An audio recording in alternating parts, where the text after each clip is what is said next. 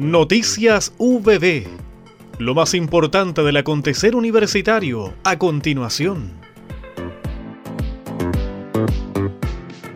El lunes 13 de marzo se desarrolló el Seminario Internacional Tendencias en la Industria Creativa Mundial, Sostenibilidad y el Valor de los Recursos Locales para el Potenciamiento de las Economías, actividad organizada por el proyecto Future March, financiado con aporte del gobierno regional a través del Fondo de Innovación para la Competitividad.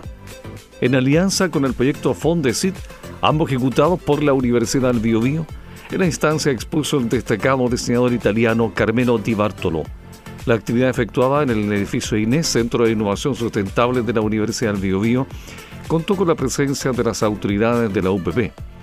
Junto con la exposición del respectivo proyecto Fondesit, se presentó la propuesta del libro Carmelo Di Bartolo, Biónica y Diseño de Materiales, Filosofía Proyectual para un nuevo enfoque referido al diseño más austral del mundo, de los autores la doctora Jimena Alarcón de la Universidad del Biobío,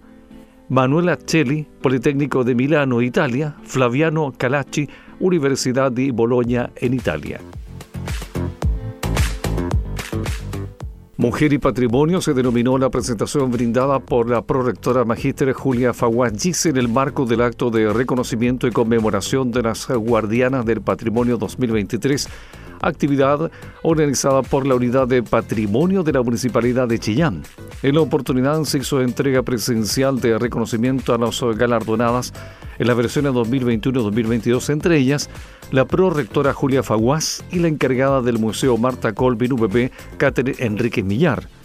En la oportunidad, el alcalde de Chillán, Camilo Veravente, enfatizó que es innegable el rol preponderante que la mujer tiene en todos los ámbitos, sobrepasando por mucho las esferas del patrimonio y la cultura. Asimismo, refrendó el compromiso del municipio con generar los espacios y apoyo necesarios para promover las iniciativas lideradas por mujeres que generalmente contribuyen al bienestar de las comunidades donde se desarrollan. Recientemente el doctor William Gacitúa Escobar del Departamento de Ingeniería en Maderas de la Facultad de Ingeniería recibió la gran noticia que el Instituto Nacional de Propiedad Industrial